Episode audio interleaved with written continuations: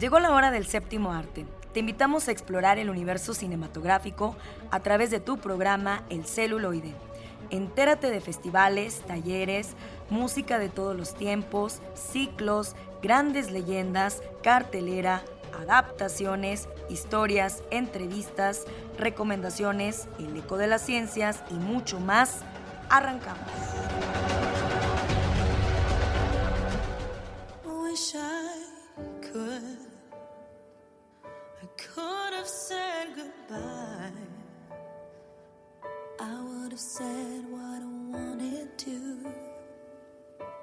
Es el turno del celuloide, bienvenidos a otro episodio más de tu programa 1190 de AM por la cultura y por el arte Radio Universidad. En los controles, como siempre, apoyándonos con esas manos mágicas, Eduardo Carrillo, quien dirige la, la orquesta aquí de cabina. Ya estamos con ustedes, quédense con nosotros. Hoy es el Día Internacional del Teatro y no podía faltar Alejandro Lara hablando del señor teatro. Manolo Fábregas presente en época de oro. Oscar Ramírez empezará a analizar la trilogía de Millennium con los hombres que no amaban a las mujeres. En Bajo tu propio riesgo, Carlitos Buendía analizará la película Fish Tank que tuvo premios interesantes, uno de ellos La Palma de Oro y que trata acerca de estas problemáticas que se presentan en las familias con los adolescentes. Extraordinaria película. Entonces escuchemos a Carlitos. No nos podemos quedar atrás con las recomendaciones aquí en el programa Cinema Cuarentena. Está Miguel Ángel Leija ya listo para hablarnos del cine de Stanley Kubrick. ¿Cuál es la película que nos va a recomendar de este gran director británico? Pues Ojos bien cerrados, de eh, protagonizada por Nicole Kidman y Tom Cruise. No se les olvide que también arranca el próximo mes el ciclo el cine debate en el Instituto de las Mujeres. Ya estará Salia Enríquez hablándonos al respecto. Es el mes del niño, así que se eligieron precisamente las películas que nos harán reflexionar y cuestionar muchas cosas y aportar y enriquecer todo esto. Eh, claro, que tiene que ver también con lo que sucede eh, pues en la niñez y con el cine debate, ¿sí? Con la perspectiva de las mujeres, claro que sí. También eh, tendremos un poco de música. Recuerden la nominada al Oscar a Mejor Canción Original. Hoy sí. Eh, Laura Pausini estará muy presente. Recuerden que esta película, The Life Ahead o La Vida Adelante, eh, pues marca el regreso de la leyenda de Sofía Loren. Así que arrancamos.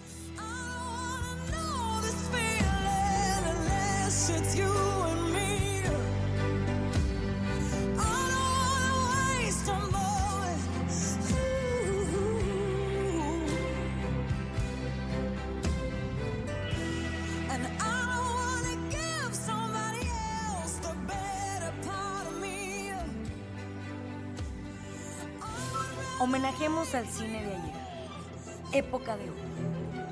Corría el año de 1957. Tony Carvajal, uno de los mejores actores de cine, radio y televisión, le propone a Robert Warren, quien vino a México para preparar una película, que consiga los derechos de las obras teatrales de su hermano Alan para producirlas en México. Esto le parece buena idea a Robert, pero le pregunta a Tony, ¿qué productor sería capaz de montar una obra de Broadway en este país? ¿Quién más que el nieto de una de las productoras más importantes que existió en México? Y también es un gran actor. Hoy, en época de oro, recordaremos a Manolo Fábregas, el señor teatro. Bienvenidos.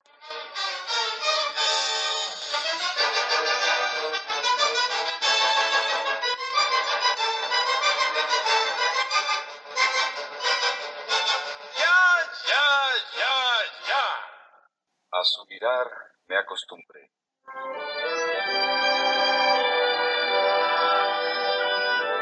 Con ella el sol volvió a nacer. A su vivir me acostumbré y a verla junto a mí andar, reír, hablar, gemir, una segunda juventud, un nuevo día en mi vivir. Yo me jactaba de ser libre, de ser dueño de mi ser, libre sin que nadie me dijera lo que hacer. Hola, ¿qué tal, amigos radioescuchas? Muchas gracias por estar con nosotros en una emisión más de su programa El celuloide. Hoy es el Día Mundial del Teatro. Muchas felicidades a todas las personas que se dedican a esta maravillosa profesión. También a quienes tienen la costumbre de asistir al teatro como público, aunque por esta contingencia que estamos pasando tenga que ser virtualmente. Aunque este es un espacio para hablar de cine, el teatro siempre ha sido una disciplina que va de la mano con el séptimo arte. Por eso hoy comenzamos esta sección con un fragmento de la canción A su mirar me acostumbré, de la obra teatral Mi Bella Dama, en la voz de Manolo Fábregas. Mi Bella Dama se estrenó en la ciudad de Monterrey, luego en Guadalajara y el debut en la Ciudad de México fue en el Palacio de Bellas Artes, rompiendo todos los récords de asistencia hasta esa fecha. Fue tan grande el éxito de Mi Bella Dama que la temporada continuó en el Teatro Esperanza Iris. Esta es la primera versión en español de My Fair Lady y también se trata de la primera grabación con sonido estereofónico de un LP con los temas de una obra musical en México. Éxito no representó lo mismo en ganancias, pues para la época era imposible cobrar un boleto de más de 12 pesos. Sin embargo, Manolo Fábregas inicia así una larga tradición que continúa su familia hasta hoy, produciendo musicales en México con el mismo nivel de Broadway. El señor teatro, cuyo nombre real es Manuel Sánchez Navarro Schiller, nació en España el 15 de julio de 1921 y fue hijo de los artistas españoles Fanny Schiller y Manuel Sánchez Navarro. Además, fue nieto de la actriz Virginia Fábregas, de quien adoptó su apellido artístico. El gusto por la actuación germinó en él desde niño, pues su abuela Virginia siempre lo mantuvo en contacto con el mundo de la farándula. Inició su carrera a los 5 años, cuando solo en vacaciones se unía a las giras de su familia. Debutó en teatro en 1936 con la obra La y tuvo como madrina a María Teresa Montoya. Los pasos más firmes de su carrera artística los dio en México con diversos papeles infantiles y más tarde como galán joven tanto en cine como en teatro. Pero al no obtener la fama que deseaba, regresó a España. En su tierra natal, Manolo Fábregas buscó una oportunidad como actor, pero fue hasta que apareció en la película La Noche de Sábado al lado de María Félix cuando ganó prestigio y el reconocimiento del público español. En 1950, Fábregas decidió regresar a México, donde comenzó a producir un sinnúmero de obras teatrales, como Celos al aire, en la que participaron Silvia Pinal, Carmen Montejo y Carlos Cores, todos ellos dirigidos por Julián Soler. Ese mismo año fue premiado como el mejor galán y el actor más popular de la televisión por su programa las telecomedias de Manolo Fábregas. Un año después, en 1951, contrajo matrimonio con Rafaela Salinas, conocida en el medio artístico como Fela Fábregas, quien a lo largo de la carrera de Manolo se encargó de sus relaciones públicas.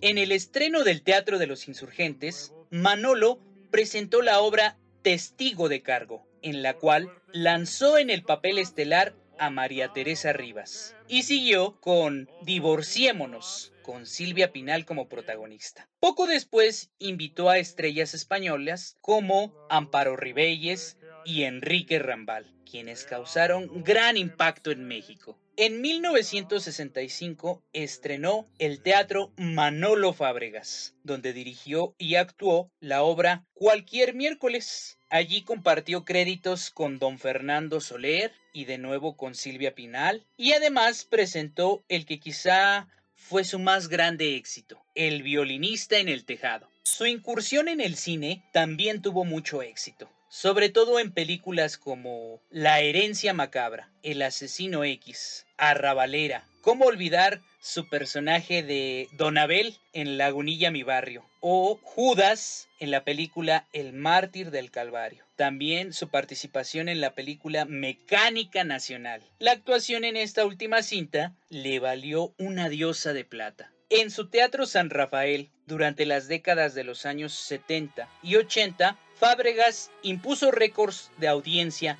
y permanencia con obras como El diluvio que viene, El hombre elefante y Amadeus. En 1990 inauguró el Teatro Virginia Fábregas, utilizado en un principio como taller para alumnos de la Escuela Manolo Fábregas y dedicado a presentaciones de obras poco conocidas, aunque el montaje Sorpresas con Marga López estuvo un año en cartelera. Manolo Fábregas murió el 4 de febrero de 1996 a causa de un infarto, pero dejó huella y sigue siendo considerado uno de los pilares del teatro en México. Yo soy Alex Jara. Recuerden que tenemos una cita el próximo sábado a las 3 de la tarde para recordar lo mejor de la época de oro de nuestro cine. Hasta entonces. A su vivir me acostumbré y a verla junto a mí. Andar, reír, hablar. Hagamos un recorrido a través de los festivales. Conozcamos las nuevas producciones. Nuevamente Azalia Enríquez del Instituto de las Mujeres nos habla del cine debate y qué tenemos para el mes de abril. Bienvenida. muchísimas gracias, Pati. Un gustazo estar nuevamente aquí en, mi casa. gracias. Fíjate que sí, eh, en el mes de abril celebramos el Día de la Niñez, Día de la Niña, del Niño. Entonces el ciclo que vamos a trabajar se llama Infancias Libres. El título es porque yo creo que, que la infancia en particular está viviendo ahorita en tiempos de pandemia una situación súper complicada. Si para las personas adultas es difícil esto del, del no salir y quédate en casa, para las infancias está resultando un golpe verdaderamente duro el no poder convivir con niños y niñas de su edad, el no poder salir de su entorno familiar, ¿no? La parte educativa y demás es, bueno, ya otro, otro tema. Entonces, por eso decidimos hacer o llamar a este ciclo como infancias libres, es decir, mostrar a la niñez tal cual eh, lo que quiere hacer, a lo que quiere aspirar. El 2 de abril, fíjate, vamos a empezar con la película Billy Elliot. Eh, es una película muy bonita que está, por cierto, disponible ya en, en la plataforma de, de Netflix. Y bueno, es acerca de un niño que ama bailar.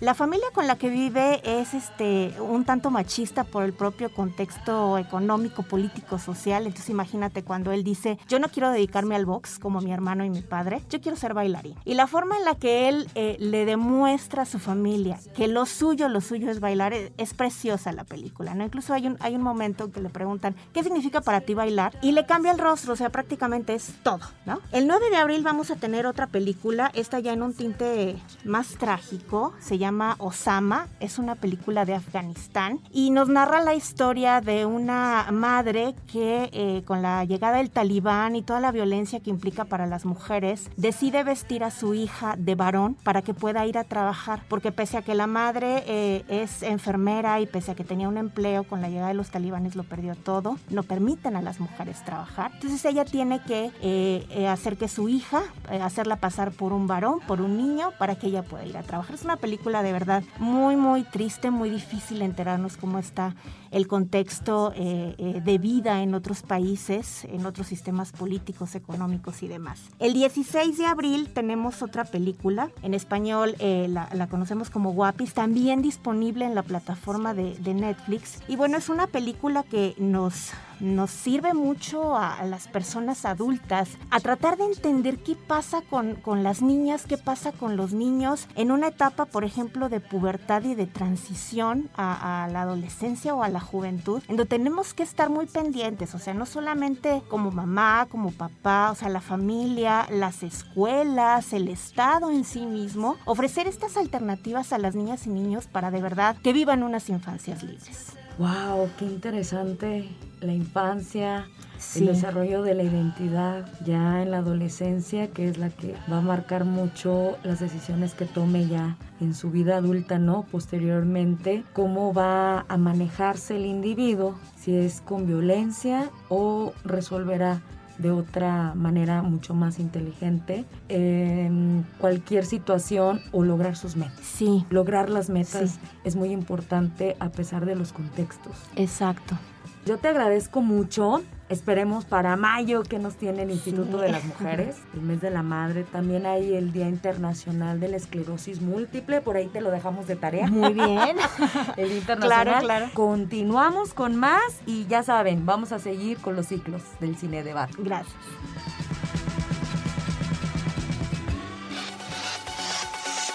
Y llegó el momento de las recomendaciones. ¿Qué hacer en este fin de semana?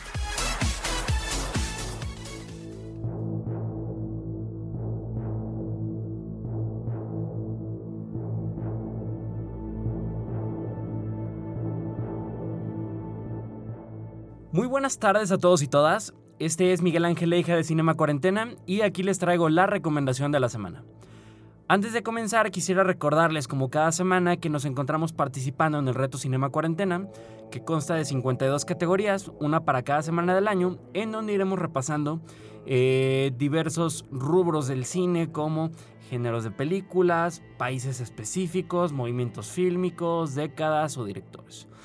Eh, por lo tanto, de lo que hablaremos aquí sería dependiendo de la categoría que toque cada semana.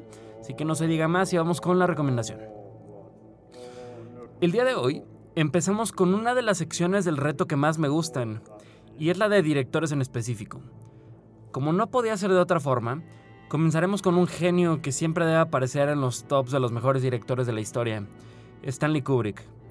Para ello, les traemos la que probablemente sea su película más infravalorada, por lo tanto, el filme del que hablaremos es Ojos bien cerrados o Eyes Wide Shut, del año 1999, producida en Reino Unido y Estados Unidos, dirigida obviamente por Stanley Kubrick, con una duración de 2 horas con 45 minutos. Como estamos acostumbrados a hacerlo durante esta sección, comenzaremos leyendo brevemente el argumento y después pasaremos a platicar sobre por qué merece o no la pena verla. El argumento. Una discusión con su esposa provoca que un médico, Tom Cruise, inicie toda una odisea en Nueva York. Esta fue la reseña que, viene en Google. Ahora sí platicaremos un poquito más acerca de por qué vale la pena verla. Stanley Kubrick es la búsqueda de la perfección. Es la atención a los detalles más mínimos, es precisión, es maestría pura en el manejo de la cámara, en las historias bien contadas y en la creación de una atmósfera que genera admiración pura. Nos encontramos en Nueva York en esta ocasión, en donde el médico William Harford y su esposa, que son interpretados magníficamente por Tom Cruise y por Nicole Kidman, viven una vida muy feliz. Un día, después de ir a una fiesta, ella admite que hace algún tiempo quiso serle infiel, y aunque no se consumó el acto, esta conversación le cambia la vida al atormentado protagonista, quien, tras encontrarse con un antiguo compañero, termina metido de lleno en una oscura fiesta de una secta secreta. La carta de despedida del genio inglés resulta igual que la muerte del director, misteriosa. A través de una impresionante puesta en escena, entramos de lleno en una atmósfera onírica y absorbente que nos dejará completamente con la boca abierta. Los colores y la increíble banda sonora aumentan este efecto mientras nos movemos por las altas esferas de la ciudad acompañando a un William que se debate si consumar la infidelidad para espantar a sus demonios o qué hacer con su vida. Eh, si algo podemos destacar de la película es esto que ya comentamos anteriormente sobre la atmósfera que el director va creando para nosotros. Y es que la sensación que sentimos como espectadores al poder ver escenas como cuando van entrando a la secta, a la secta secreta esta, son verdaderamente increíbles. De verdad, muy, muy, muy, muy, muy padre. Y por, otra parte, ahora cuando mencioné como la misteriosa muerte del, del genio inglés, eh, hay que tomar en cuenta una cosa, y es que les recomiendo bastante que busquen eh, en internet acerca de pues, las teorías estas de conspiración de la muerte de Kubrick. Y es que se dice que, entre otras cosas, uno de los motivos por los cuales probablemente lo asesinaron, eh, aunque parece ser que murió de un paro al corazón, fue porque reveló bastantes secretos o reveló algunas ceremonias que pues eran secretos. ¿no? Entonces a ver qué tal.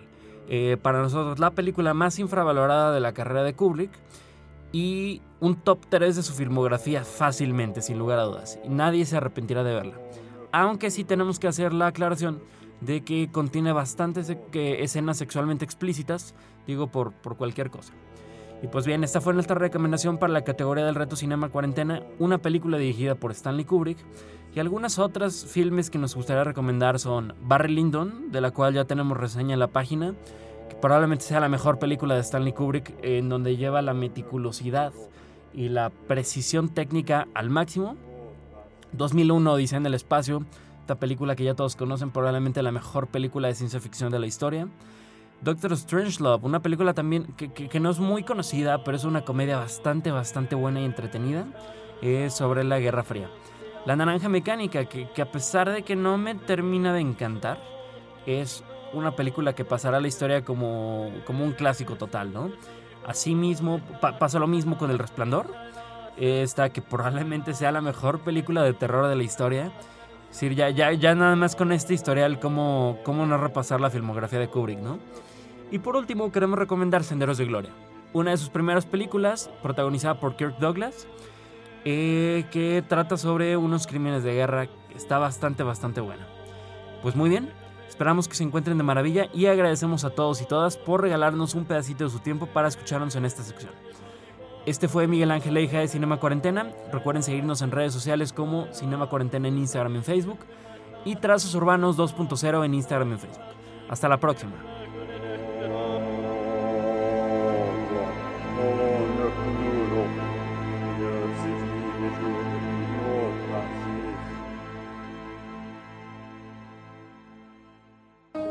Disfrutemos del soundtrack de la semana. Quando tu finisci le parole, sto qui, sto qui. Forse a te ne servono due sole. Sto qui, sto qui. Quando impari a sopravvivere accetti l'impossibile, nessuno ci crede, io sì. Non lo so.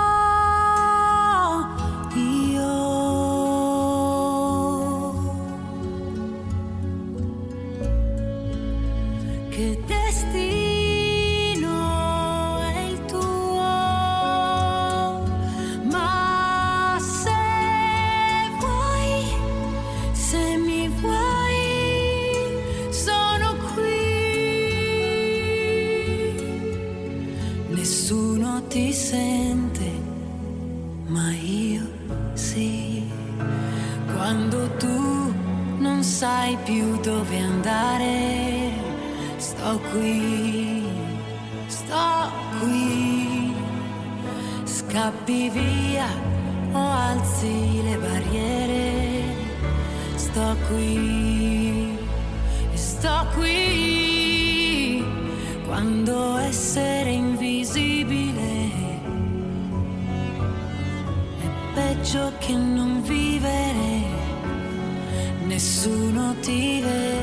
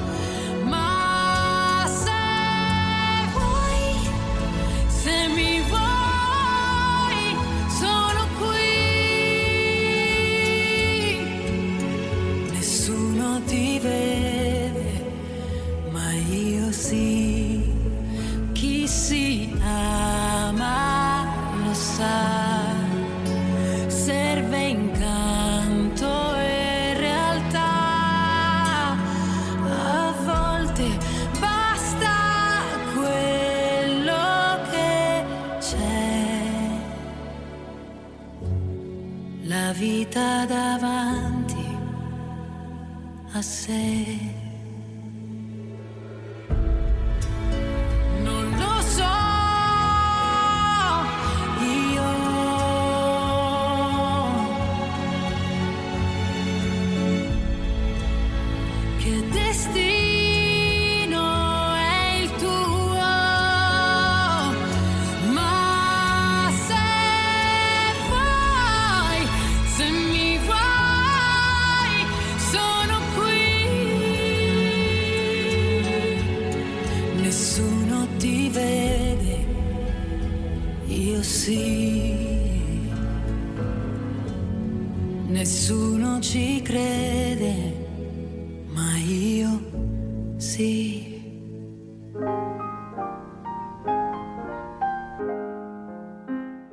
Bienvenidos a la sección de ficción, cómics y otras rolas, donde ahondaremos en elementos de la cultura nerd.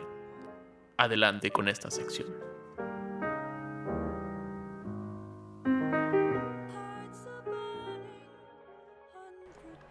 Hola a todos, bienvenidos al lado ñoño del celuloide. Yo soy Oscar Ramírez, seguimos trabajando desde casa y nos estás escuchando a través de 1190 de AM en Radio Universidad, como también es probable que nos estés escuchando en nuestro podcast El celuloide en Spotify. Al igual que nos estás escuchando en la página radio y televisión.uaslp.mx. Hoy quiero compartirte la primera película de la trilogía Millennium, Los hombres que no amaban a las mujeres, que es la trilogía que se basa en la saga escrita por Stieg Larsson, una saga, una trilogía que quedó incompleta y luego se convirtieron en otros tres libros más después de su publicación que siguen agregando sobre todo al personaje de Lisbeth Salander, que por cierto no es el personaje principal, pero toda su fuerza, todo su carácter y todo todo lo entrañable de este personaje y sobre todo su pasado eh, que va desarrollándose a lo largo de las tres primeras historias, logra esta profundidad de la historia de la película. El, héroe de la historia, el personaje principal, es un periodista, Blumskit, que tiene una revista que se llama Millennium, que es la que da el título a esta, a esta serie, que fue llevada a la este, gran pantalla en la primera película en un intento de ser una película comercial que no lo logró del todo y al final quedó siendo un video home y toda la saga se convirtió en un video home quedando casi como en las películas este underground este muy complicadas como de de conseguirlas, pero por el poder del personaje de Lisbeth Salander que interpreta Naomi Rapaz, logra romper todas estas dinámicas y todos estos mercados y sobre todo este, logró que David Fincher hiciera un remake, La chica con el dragón tatuado, que luego llevó a una siguiente parte, una película este, producida por, este, sobre todo por filmógrafas inglesas, pero no quedó del todo completo como en estas tres primeras donde los personajes y los actores son los mismos, donde sí se mantienen y sobre todo van abonando al, a la historia más compleja y más grande. Los libros, los libros son bastante chonchos, son unos libros gruesos, muy mm, que se profund- eh, profundizan mucho en el trabajo que hacen Blumsk y Lisbeth. Sobre todo porque Lisbeth, que es una super hacker que tiene muchos problemas en su pasado, tiene un pasado muy atormentado, sobre todo por las relaciones con su madre, su padre. Y este. mm, Una serie de, de elementos que la fueron trastornando, quedando este, casi a la deriva en la sociedad y que le da su característica única de ser muy seria, muy bruta, eh, socialmente abrupta es socialmente muy tajante, muy seca, muy muy de estar relegada de los otros, pero ella es muy buena este, haciendo su trabajo, es una gran recuperadora de información, es una gran hacker, tiene una gran faci- facilidad por este, la tecnología y sobre todo su carácter que rompe hasta con, con la dinámica de, eh, social. Se viste como muy, muy punk, muy, muy rockero, de cuero, negro, extravagante que es como la, la física agresiva que compensa esta deficiencia que tiene en su interior, esta falta este, de relación, de poder relacionarse con los demás, pero que lo hace un personaje muy, muy entrañable y que se complementa muy bien con el director de la revista Millennium Blumsky, a quien en el inicio de la historia, al inicio de la película, está siendo juzgado y acusado por malversación, por incriminar falsamente a un empresario del nombre Benstrom, el cual este, le había entendido una trampa eh, en los datos que presentó porque eh, se, está enfrentando a un gran mafioso. En el Inter, entre la condena y su tiempo para servir este, ya tiempo en prisión, recibe una llamada de otro de los grandes empresarios en, en Estocolmo. Esto ocurre en, este lugar del planeta, donde Bernstrom este, queda casi al perdido en, en, la historia, pero de vez en cuando va recurriendo y le da todo un sentido y un carácter al personaje de que él siempre va a buscar la verdad. Y es por eso que siempre va a buscar la verdad, que es contratado por Henry Wagner, un otro gran empresario de una familia enorme y con una tradición bastante eh, tormentosa y truculenta porque varios de sus hermanos se encontraban afiliados al partido nazi y con mucha filosofía del nacionalismo social. Este tiene muy una carga política religiosa muy fuerte en el trasfondo de la historia que se complementa muy bien en la novela. En la película no lo abordan tanto pero Em, la forma en que lo abordan se vuelve ruin, cruel y muy siniestra. Muy, los personajes son oscuros en toda su profundidad. Henry este, está buscando a su nieta Harriet, que desaparece un día del niño en un accidente que conmociona a todo el pueblo en el que vivían, que solo este pueblo se puede acceder por un puente y hay un accidente en este puente, desaparece Harriet y Henry empieza a sospechar de sus parientes porque como sabían que ella era la consentida de el que está en el poder de toda la compañía, una compañía multimillonaria, este empieza a sospechar de ello, pero empieza a congojarse porque está recibiendo unas flores disecadas, enmarcadas, que él, que él interpreta como que el asesino se las está enviando y lo quiere volver loco, porque él ha buscado por años a, a, a esta Harriet, pero no la encuentran no, no saben realmente qué pasó, no saben si está muerta, no hay un cuerpo y hay un resentimiento y un recelo profundo en esa novela. Y es por eso que para poder encontrar otro punto de vista llaman a, este, a Blumsk, Michael Blumsk, para que haga sus indagaciones, haga lo que mejor se va a hacer, su periodismo, su esta búsqueda de la verdad y este empieza a indagar porque le dan esta oferta de, bueno, te voy a pagar muy bien y tienes el tiempo necesario de aquí a que vayas a prisión. Cuando empieza a investigar, Lisbeth Salander ya la habían contratado antes para indagar sobre Michael Blumsk, para que este, supieran quién era realmente este personaje, para poderlo contratar para darle esta tarea. Cuando se juntan los dos personajes, empiezan a encontrar una serie de pistas bastante escabrosas, una sucesión de asesinatos que están ligados a la familia Banger y sobre todo por el control y el poder que tiene las familias, que eso aparentemente es lo que está resultando, pero el trasfondo es mucho más oscuro, es más siniestro, tiene que ver mucho con el nacionalismo, el nazismo y y se convierte en una historia brutal, brutal, oscura, que da nombre al, libro, a la serie, a la película, ¿no? Los hombres que no amaban a las mujeres, hay un odio incondicional a la mujer, pero brutales, hay un cinismo y un sadismo impresionante, que no es eh, gráfica la película, pero en las ideas que plantea, el tipo de asesinatos en los que se enfrentan y cómo se dan las relaciones, da una sensación escalofriante y muy, muy cruel en cuanto hacia la mujer.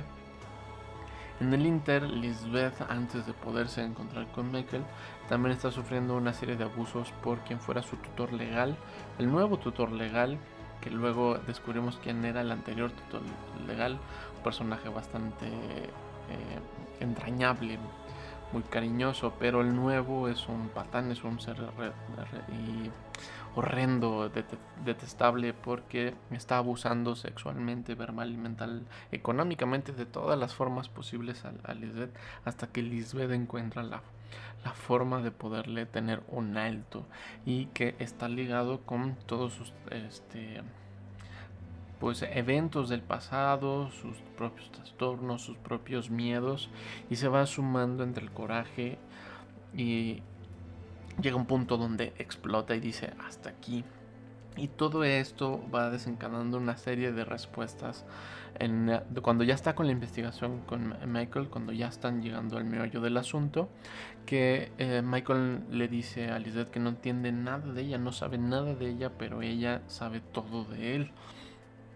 Y por una serie de eventos que van cerrando la película, no quiero decir en qué termina si no la has visto, este entienden, eh, entiende Blumsk a Lisbeth y entonces se vuelve una amistad casi romance muy peculiar, muy este casi inocente, pero que está cargado de mucho mucho correlación y todo el trauma y todos los trastornos y todo lo que está mal y todo lo que se están enfrentando que no solo la verdad, sino esta relación donde Lisbeth se está liberando a sí misma, va haciendo algo que da una serenidad y una tranquilidad al acabar de ver la película.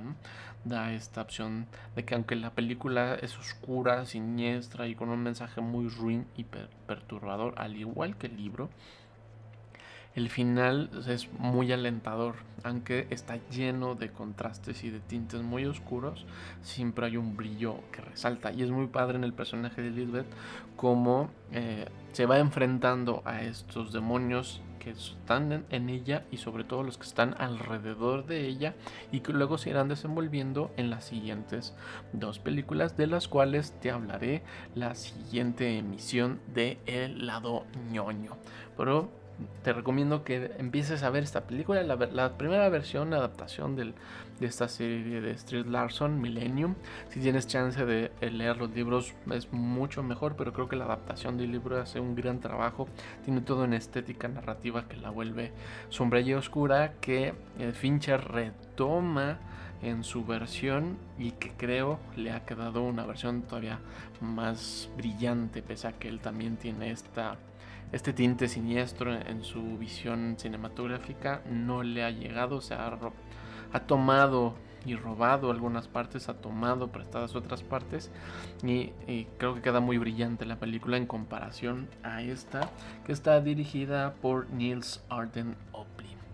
Así que ahorita continuamos con más recomendaciones. Yo soy Oscar Ramírez y nos escuchamos la próxima aquí en el celuloide, en el lado ñoño. Nos estás escuchando a través de Radio Universidad 1190 del AM, radio y televisión.uaslp.mx en internet, como también en Spotify buscándonos como el celuloide. Nos escuchamos la próxima.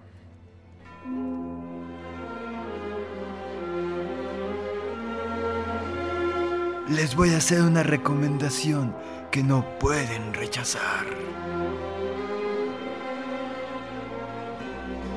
Escucha bajo tu propio riesgo. Hola amigos y amigas de El Celuloide, yo soy Carlos Buen día y el día de hoy te traigo una recomendación muy especial de un pequeño pez que no puede salir de su estanque, pero lo intentará haciendo pasos de breakdance. Se llama Fish Tank. Les recordamos que estamos transmitiendo desde el 1190 de AM de Radio Universidad, teléfono en cabina 826-1348, nos encuentras en Facebook y en YouTube como El Celuloide y en Spotify puedes escucharnos como El Celuloide Radio Universidad. Hola amigos, el día de hoy les traigo Fish Tank, esta recomendación que se encuentra actualmente en la plataforma de Movie si ustedes quieren verla. Fish Tank es una película del 2009 dirigida por Andrea Arnold, que nos cuenta la historia de Mia, interpretada por Katie Jervins, esta chica que está en sus 15 años justamente de vida y está pasando por una situación muy muy difícil ya que pertenece a, un estrato social bajo. La, película, si mal no recuerdo, está ubicada en, Londres o al menos está ubicada en alguna ciudad de Inglaterra, donde ella y su familia, su, hermana y su mamá viven en esto que podría considerarse como projects, como unos condominios donde hay como muy poca, este, la gente es muy muy pobre y ellos tratan como de sobrevivir, pero principalmente Mia trata de como llevar su vida, ya que Mia es adolescente y, y en vivir, ser adolescente en estas circunstancias es como el doble de difícil de lo que ya de por sí es. Y entonces es una persona súper, súper enojada con la vida, súper, súper agresiva, que sabe que, que tiene que demostrar esta como no violencia, pero como, pues puede ser como, como esta actitud para defenderse de la vida, para que ella no sea la, la atacada o la bulleada, ser como esta bully para, para que a ti no te bulleen. Y entonces va por la vida como siendo así y su vida empezará a cambiar cuando conozca a Connor, el nuevo novio de su mamá, que empieza a entablar esta relación afectiva con ella de una manera que ella no está consciente o al menos nunca lo, ha llegado a tener, que es como un poco más amistoso, cariñoso, que es sobre este confianza, eh, autoestima, ¿no? Este, yo creo en ti, tú puedes hacerlo. Y esto la llevará justamente a, a ir tomando confianza, a tratar de cambiar su vida pero también conlleva con un peligro, ¿no? Que empieza a sentir una atracción hacia Connor, que obviamente es mucho mayor que ella, que obviamente tiene una relación sentimental con su mamá, entonces la va a poner como en una encrucijada y también este Connor aprovechará o no la, la situación a su favor. Esta película va como mucho en el estilo de esto como no sé cómo llamarlo a este movimiento como realismo este es como casi casi documental este cámara en mano locaciones que se parecen que, que no han sido muy trabajadas o que al menos existen en la vida real este seguir a los personajes en las acciones no si sobre todo son son dramas como muy muy sociales, muy de la calle, muy del día a día, nada, nada fantasioso o algo así. Que me recuerda mucho a American Honey, me recuerda a Waves, me recuerda a Florida Project, así como esta estética, ¿no? Súper, súper cruda, la luz súper, súper realista, ¿no? Y, parecía que solo vamos como viendo día tras día del personaje de Mia, ¿no? Viendo a ver qué es lo que va a pasar y cómo su vida va a empeorar o va a mejorar. Porque sí, esa es una cosa, ¿no? O sea, como cuando se hablan de este tipo de películas, algo que sabes como espectador es que tal vez las cosas no mejoren. Es muy, muy probable que las cosas no vayan a mejorar. Entonces ahí está como esa situación. Pero justamente en este estilo que a mí por momentos me parece muy muy interesante porque sí aproxima la acción a, la calle, ¿no? A, la realidad, a, este conflicto que existe, ¿no? De, esta vida real que, está allá afuera, ¿no? Y que tiene como ciertos personajes y que tiene ciertas situaciones y que son problemáticas muy, muy de, de muchas personas pero yo por lo menos al menos siento que de repente por este realismo se, pierde justamente ciertos elementos de lo que puede llegar a ser una película. Y en Fish Tank la dirección logra que eso nunca se pierda. ¿A qué me refiero con lo que se pierda? Por ejemplo, existen como encuadres muy muy bellos, eh, existen situaciones como muy muy interesantes que, se añaden a, las capas ¿no? de, lo que realmente se está contando y que solo podría ocurrir a través de esta estética.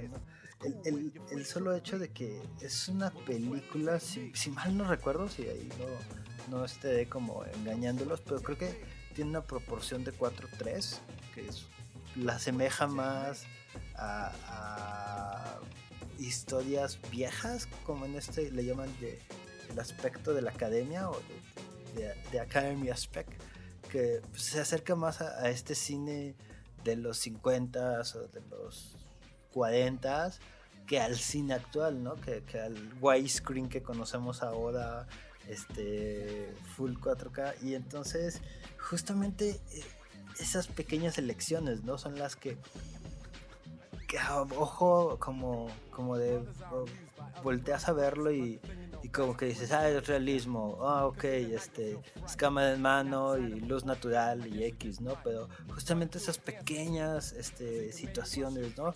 Ah, pero cambió el aspecto y, y con ese aspecto involucramos como, por ejemplo, creo yo que no hay mejor forma de grabar un medio plano que con ese 4.3, o sea, logra poner una especie de postal perfecta a nuestros personajes, pero al mismo tiempo no es tan no lo comprime todo.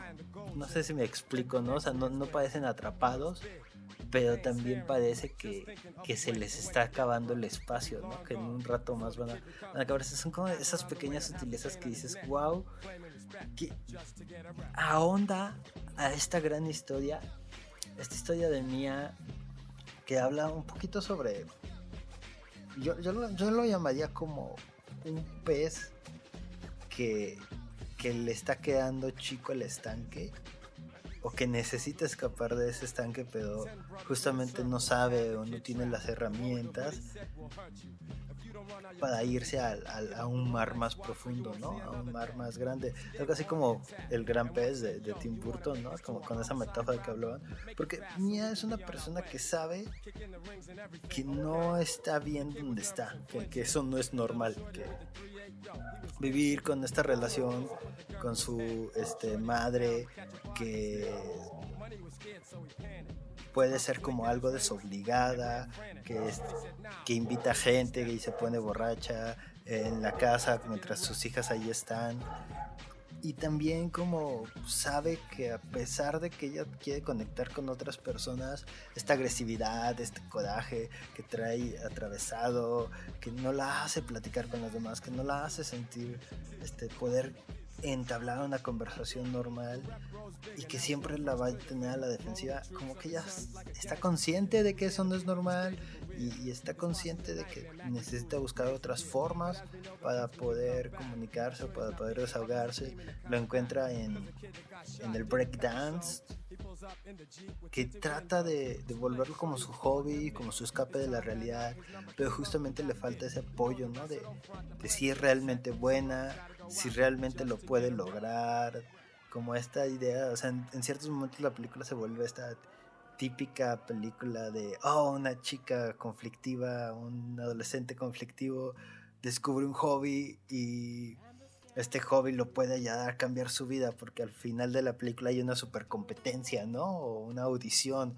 Entonces tú dices como, como que toma un poco esa plantilla, pero la pone en, en una situación más cruda, más difícil de, superarse, con mayores complejidades, ¿no? Porque no es solo su relación con ella misma, es su relación con su madre, es su relación con su hermana, es la relación con sus vecinos, ¿no?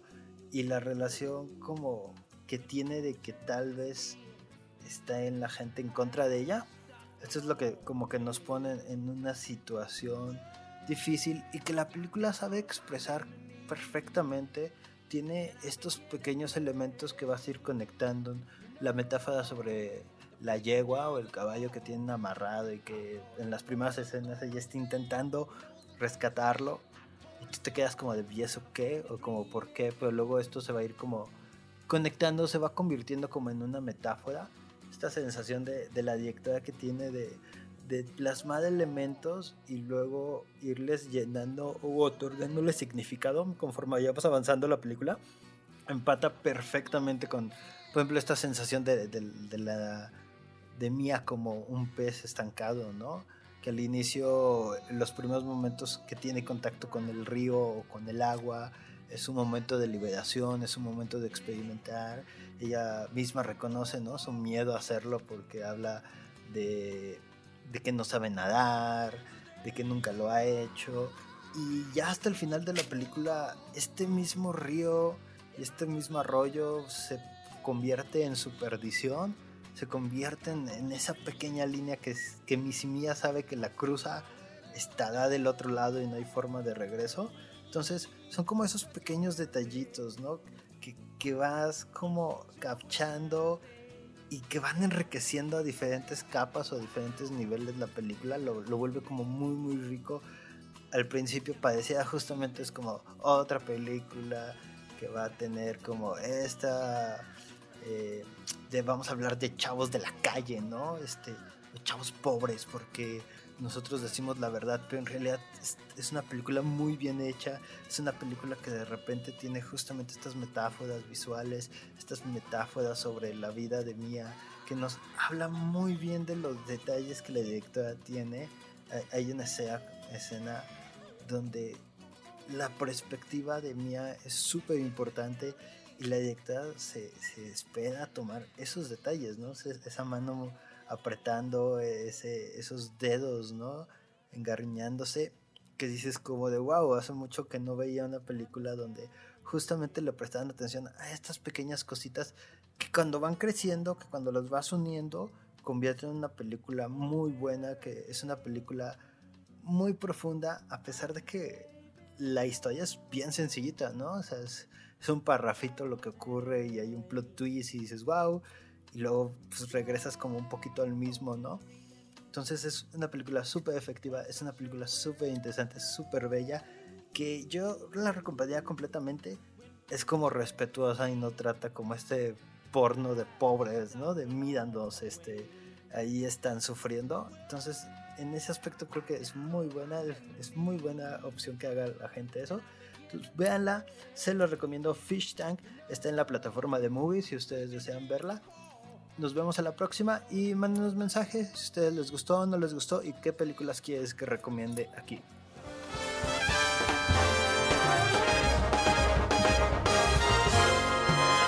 Esto fue El Celuloide.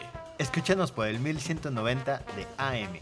Teléfonos en cabinas 826-1348. Síguenos en nuestras redes sociales y YouTube. Nos encuentras como El Celuloide. Dirección de Radio y Televisión de la Universidad Autónoma de San Luis Potosí.